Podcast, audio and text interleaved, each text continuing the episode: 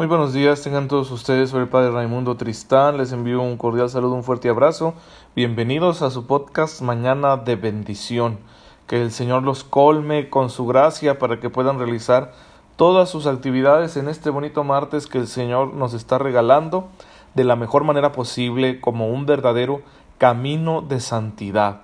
Que este es nuestro objetivo en la vida, ser santos, agradarle al Señor con nuestras acciones que sean hechas con un corazón lo más puro posible, con una disposición a servirlo con mucho amor, bien, ese es el objetivo por el cual estamos aquí y Dios nos ayudará a que podamos conseguirlo.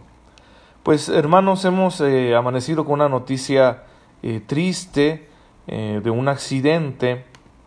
Unos jóvenes de, de Ciudad Delicias que se dirigían hacia acá, hacia la ciudad de Chihuahua, jóvenes estudiantes, ¿verdad? Que pues venían de regreso a clases y tuvieron un accidente en la carretera, fallecieron dos de ellos, sí, una pareja de, de novios, un chico y una chica, y eh, hay al parecer tres personas más que se encuentran heridas.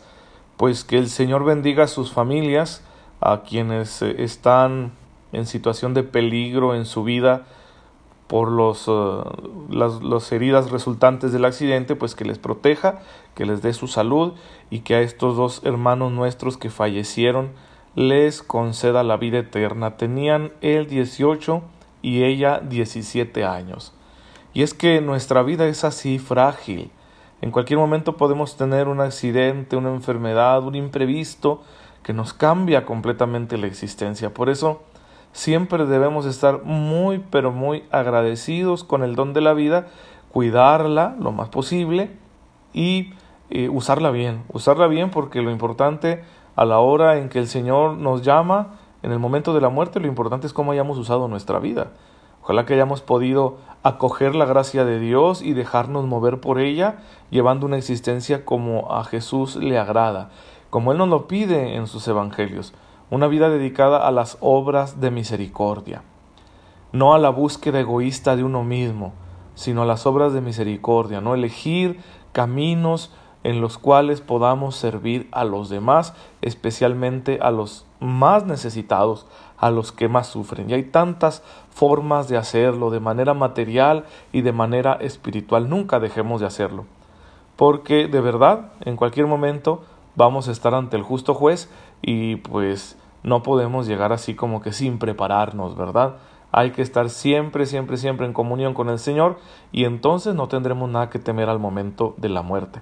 Dios de consuelo a las familias de estos jóvenes, eh, Dios los fortalezca y ojalá que como iglesia, como miembros de la iglesia, podamos ayudarles en, en todo. Así que si algún familiar, ¿verdad?, nos está escuchando, bueno, pues ya saben que cuentan con nuestra oración y con cualquier otra cosa en que podamos serles útiles. Pues bien, hermanos, tengamos presente esto porque nos estamos jugando cada día la vida eterna, así que eh, es muy importante que tomemos conciencia de esto y vivamos nuestra vida como si fuera el último día, ¿sí? con toda la pasión, con la mejor actitud, pero sobre todo con mucha fe, con una confianza total en que Jesús está aquí conmigo y si yo me dejo mover por su espíritu, entonces mi vida va a ser muy santa y eso es lo que Dios quiere y eso es lo que cuenta al final. Muy bien, vamos a hablar de nuestro tema. El tema que nos está ocupando es el sacramento del orden, que es uno de los dos sacramentos de servicio. El otro es el matrimonio, que ya hablaremos de él. Y ya, ya vamos apuntando hacia el final de esta parte de los sacramentos que es importante en nuestra fe, para luego pasar una parte muy importante también qué es la moral cristiana, ¿no? Empezar a revisar los mandamientos, ¿sí? El, decálogo y cómo Jesús lo interpreta y qué implicaciones éticas se derivan, se derivan de la doctrina de Jesucristo. Bien, así que vamos a, a hacer eso cuando terminemos esta parte, que es la parte de los sacramentos de la liturgia. Sacramento del orden entonces, que tiene tres grados. Primer grado el diaconado, segundo grado el presbiterado, tercer grado el episcopado. Ya hemos visto nosotros lo que es el episcopado, los obispos, lo que es el presbiterado, los presbíteros, que comúnmente les decimos sacerdotes o padres. Vienen ahora los diáconos. Los diáconos constituyen el grado inferior de la jerarquía eclesiástica. A ellos se les imponen las manos, fíjense esta precisión es muy importante, no en orden al sacerdocio, sino al ministerio. ¿Sí? No en orden al sacerdocio, sino al ministerio. Esto es interesante. Si bien el diácono de manera oficial, por decirlo así, realiza muchas tareas en la, en la iglesia, en la diócesis, en la parroquia donde se encuentre sirviendo, eh, las acciones que realiza, las acciones sacramentales que realiza, son acciones sacramentales que podría realizar cualquier laico. Por ejemplo, bautizar. Sí, aunque el ordinario es que bautice a las personas un ministro ordenado, sea un obispo, un presbítero o un diácono, la verdad del bautismo lo puede ejercer cualquiera, porque es el sacramento de la salvación, es la puerta para todos los demás sacramentos, puerta de la fe, puerta de la vida eterna. Y entonces, bueno, eh, si hay alguna emergencia, cualquier persona puede bautizar, ¿sí? Ejemplo, una enfermera en un hospital infantil, hay un niño muy malito, no se va a esperar a que llegue el sacerdote, puede bautizarlo, ¿verdad? Con agua, en el nombre del Padre, del Hijo y del Espíritu Santo, ¿sí? No se necesita ser un ministro ordenado para poder bautizar. De la misma manera, el matrimonio, que es el otro sacramento al que los diáconos pueden asistir.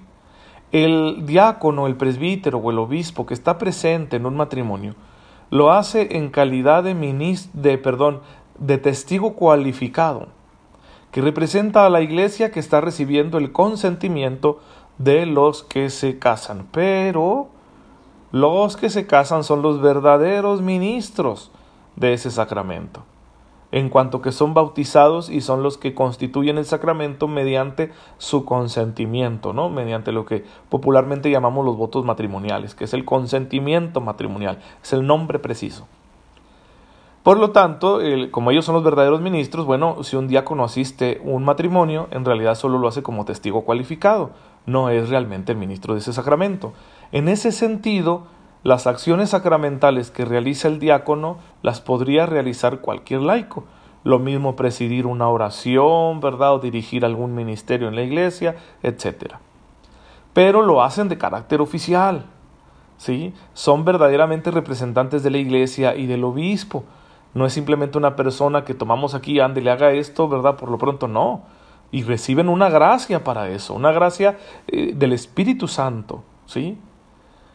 Por eso la Iglesia nos enseña que los diáconos actúan en representación de Cristo siervo, porque la palabra diácono eso significa servidor, ¿sí?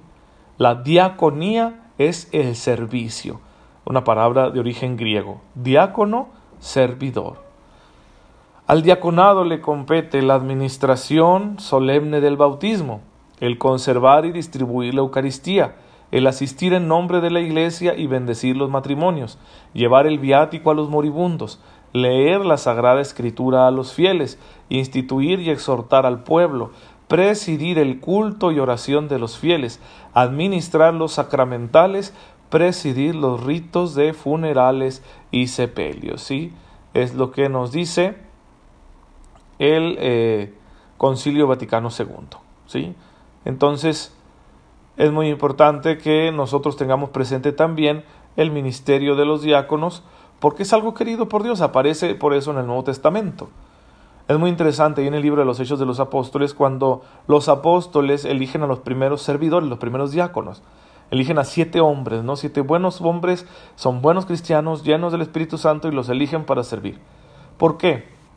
Porque aquella primera iglesia que existía en Jerusalén, los primeros convertidos, los primeros bautizados, presididos por los apóstoles, eh, tenían una actitud de servicio. Y, según la tradición judaica, el servicio más noble es aquel que se hace a favor de las viudas y los huérfanos, que por la cultura de aquel tiempo, cuando alguien quedaba viuda o cuando alguien quedaba huérfano, siendo menor de edad, siendo niño o adolescente, pues se veía en una situación muy precaria porque carecían de derechos, de oportunidades, etc. Bien, entonces la, la forma como más alta de misericordia era asistir a las viudas y a los huérfanos. Y entonces la comunidad cristiana que nace en Jerusalén, que es de origen judío, pues entonces se dedica a servir a, huérfanos y viudas. Lo toman como una tarea muy importante. Pero hay, hay dos grupos lingüísticos o culturales en esta, en esta primera iglesia. Porque algunos de estos judíos tenían un origen hebreo, es decir, eran judíos palestinenses cuya lengua materna era el hebreo.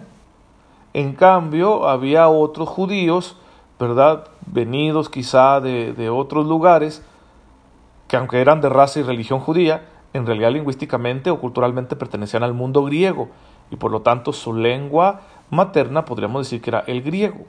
Entonces entre griegos y hebreos surge ahí una pequeña disputa porque empiezan a decir los, los conversos de origen griego, oigan a nuestras viudas no las están cuidando bien, están cuidando mejor a las hebreas.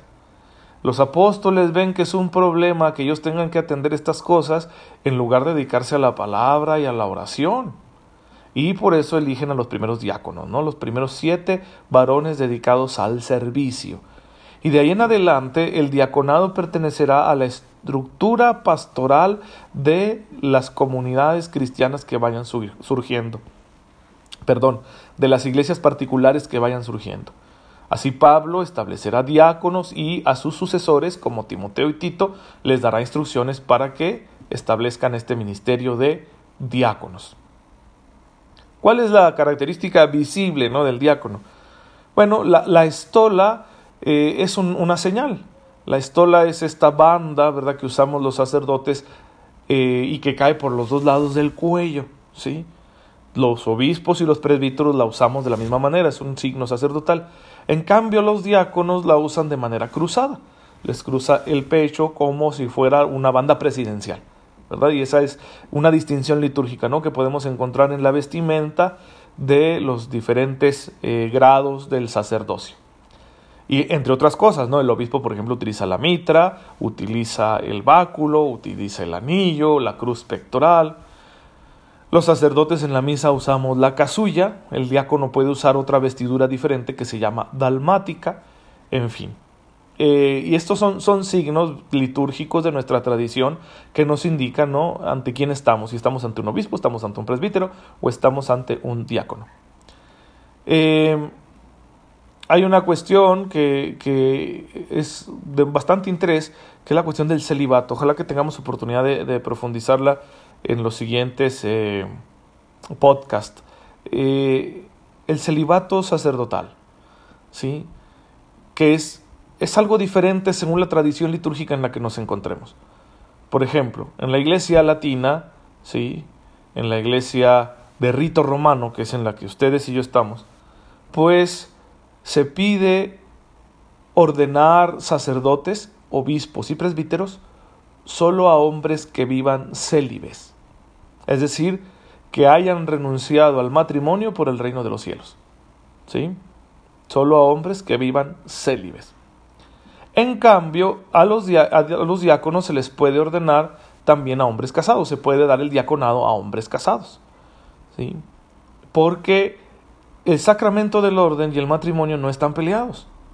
Pero la Iglesia a lo largo de los siglos ha visto, con bastante sabiduría que viene del Espíritu Santo, la conveniencia de conceder el sacramento del orden a hombres célibes, por varias razones, por razones cristológicas, por razones eh, eclesiológicas, por razones escatológicas. Entonces, muy interesante y ojalá podamos nosotros profundizar en ello. Pero lo más común es que nosotros nos encontremos que nuestros presbíteros son célibes y nuestros diáconos son casados. ¿sí? Ojo, esto es muy interesante. No que se puedan casar, sino de dónde son elegidos. ¿De acuerdo? No es que yo no me pueda casar, es que soy un hombre célibe y me eligieron para esta tarea. El diácono no es que sea un hombre que se case, no, es que estaba casado y lo eligieron para el diaconado. ¿De acuerdo? Somos como dos sectores, ¿no? De varones en la, en la iglesia y entonces la iglesia elige de uno o de otro para los diferentes grados del orden sacerdotal.